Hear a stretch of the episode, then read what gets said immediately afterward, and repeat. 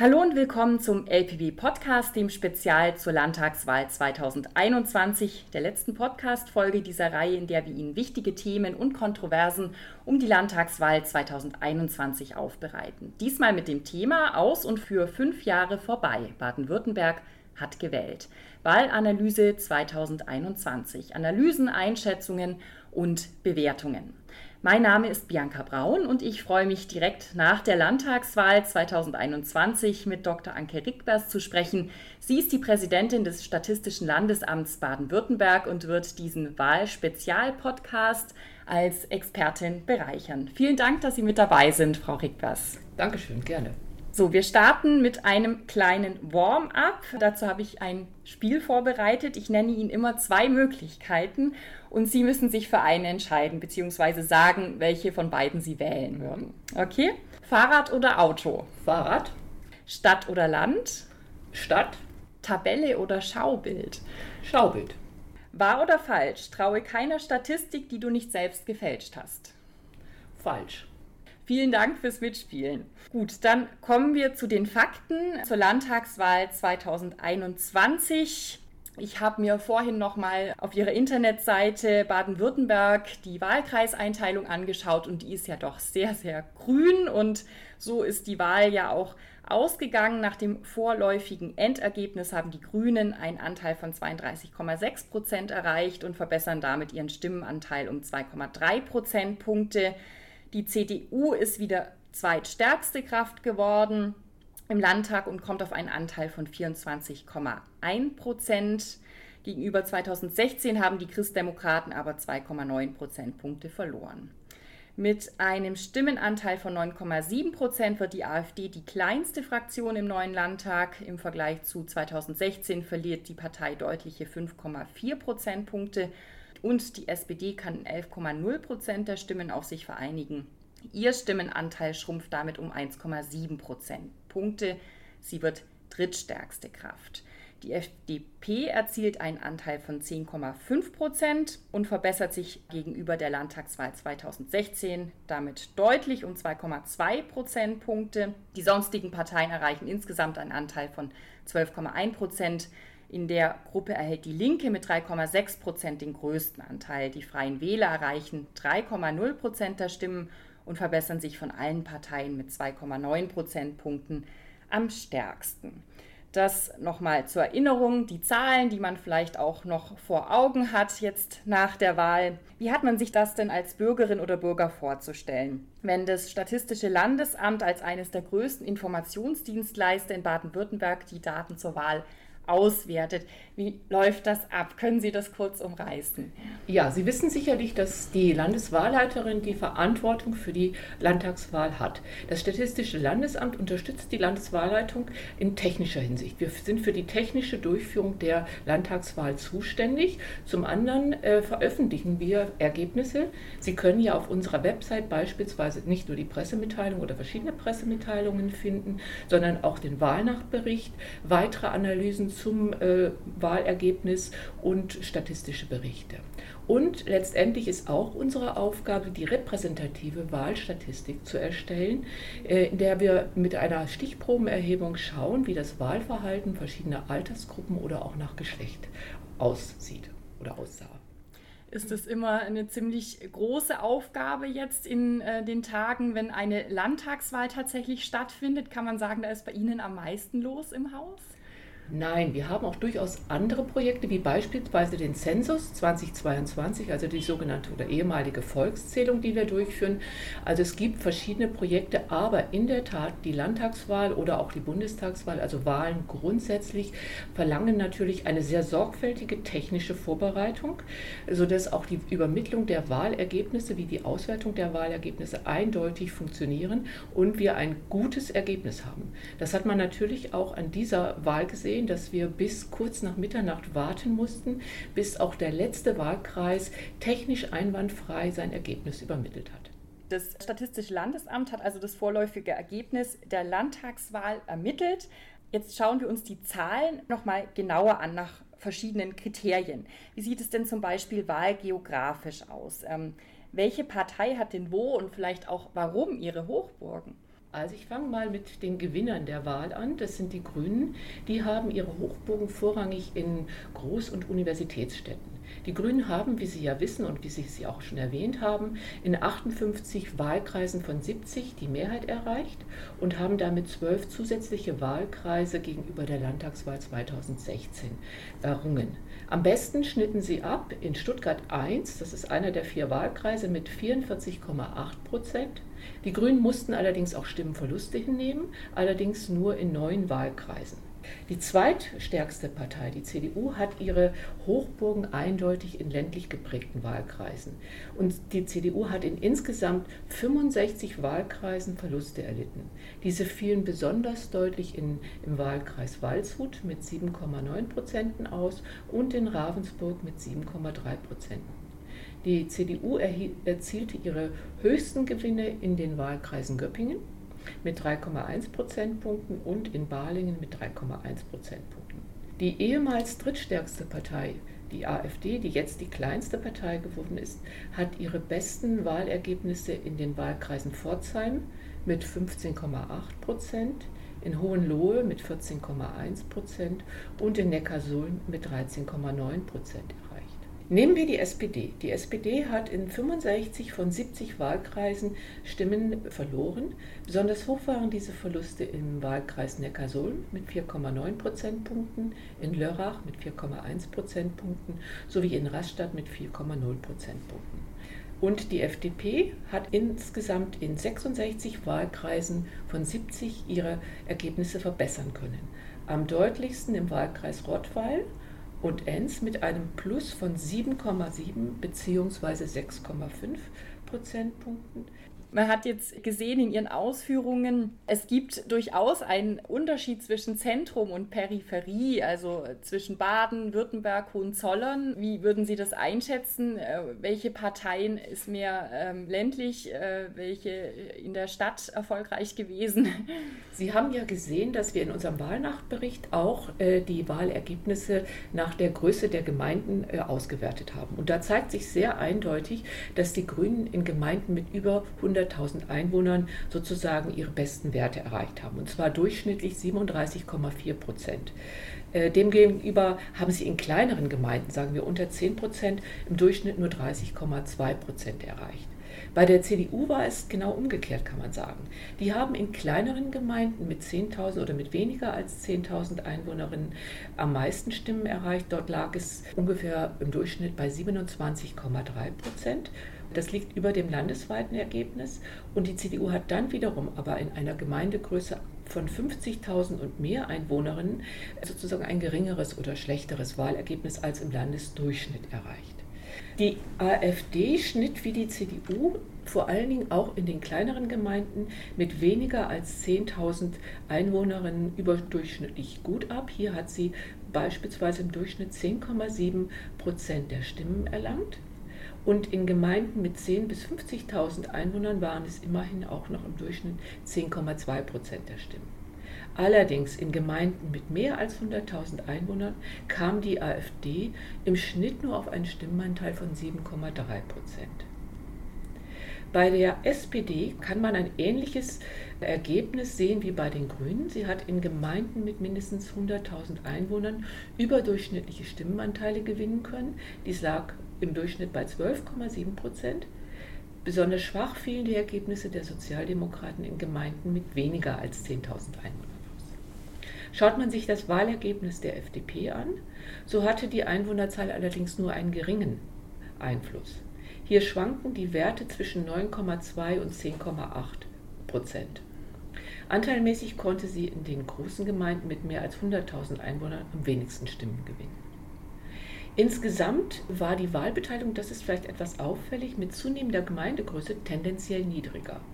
Die höchste Beteiligungsquote wurde in Gemeinden mit weniger als 10.000 Einwohnern erreicht und lag da bei 66,8 Prozent während die niedrigste Wahlbeteiligung in Gemeinden mit einer Einwohnerzahl zwischen 50 und 100.000 Einwohnern festgestellt wurde und bei 61,9 Prozent. Jetzt haben Sie es schon angesprochen, worauf ich auch noch zu sprechen kommen wollte, die Wahlbeteiligung, die ja insgesamt niedriger ausgefallen ist als 2016. Woran würden Sie das festmachen? Also ich denke, dass Corona da schon einen gewissen Einfluss gehabt hat, aber es ist halt natürlich eine Vermutung. Äh, eine andere Vermutung, die vielleicht aber einen stärkeren Plausibilitätscharakter hat, ist die Tatsache, dass die Wahl 2016 natürlich auch äh, durch äh, Krisen, wenn man so will, also einmal die Flüchtlingskrise bestimmt wurde und da kann man sicherlich einen Einfluss vermuten. Dann schauen wir uns noch die soziologischen Erklärungsfaktoren an die sich vielleicht mit Hilfe der Daten des Statistischen Landesamtes beurteilen lassen. Welche Partei konnte denn zum Beispiel bei den hochgebildeten städtischen Wählerinnen punkten? Also wir haben uns mal angeschaut, wie es aussieht mit dem Akademikeranteil. Und da fällt einfach auf, dass die Grünen äh, in Landtagswahlkreisen mit hohem Akademikeranteil überdurchschnittliche Stimmenanteile erzielen konnten. Diese lagen im Durchschnitt bei 39,5 Prozent. Ebenso, das hatte ich bereits erwähnt, in Gemeinden mit einer relativ großen Bevölkerung von über 100.000 Einwohnern erzielten die Grünen mit durchschnittlich 37,4 Prozent mehr als im gesamten Land. Das war ebenso bei der SPD. Die hat auch in Landtagswahlkreisen mit hohem Akademikeranteil wie auch in Gemeinden mit einer Bevölkerungsanzahl von über 100.000 Einwohnerinnen höhere Stimmenanteile sammeln können. Bei den anderen Parteien, also der CDU, der FDP und der AfD, ähm, erhielten diese Parteien entsprechend weniger Stimmen in, diesem, in diesen Wahlkreisen oder in diesen so äh, charakterisierten Wahlkreisen. Jetzt kann man sich natürlich auch die Landtagswahlkreise mit niedrigerem Akademikeranteil anschauen und die kleineren Gemeinden mit unter 10.000 Einwohnern. Und hier erhielten die Grünen und auch die SPD im Vergleich zum Landesergebnis weniger Stimmenanteile. Äh, die CDU, die FDP und die FDP hingegen gleich viel oder mehr. Detailliertere Ergebnisse können Sie am besten aus unserer repräsentativen Wahlstatistik entnehmen, die wir jetzt mit äh, insgesamt 210 ausgewählten Wahlbezirken durchführen werden. Diese repräsentative Wahlstatistik wird voraussichtlich ab Mai veröffentlicht und umfasst äh, Daten zum Geschlecht und zum Alter der Wählerinnen und Wähler. Was sicher auch nochmal interessant ist, ich, ich finde es schon toll, wenn man äh, für seinen eigenen Wahlkreis äh, gucken kann, welche Nummer hat der und dann genau sieht, welche Daten, wer wurde wie gewählt, wie viel Prozent und da wird es aber ja noch viel mehr geben. Ja. Mhm, genau. Das können Sie der repräsentativen Wahlstatistik dann entnehmen. Sie können natürlich einiges auch jetzt bereits auf den Webseiten sehen, aber eben nicht diese tiefen Gliederungen, sondern das äh, ist im Moment, äh, soweit ich mich richtig entsinne, auch wirklich nur nach Wahlbezirken dann aufgegliedert und eben nach Parteien und eben im Vergleich zum letzten, zur letzten Landtagswahl 2016. Dann noch eine Frage zu den Parteien. Welche Partei konnte denn besonders bei den jungen Menschen bzw. welche bei den alten Menschen punkten?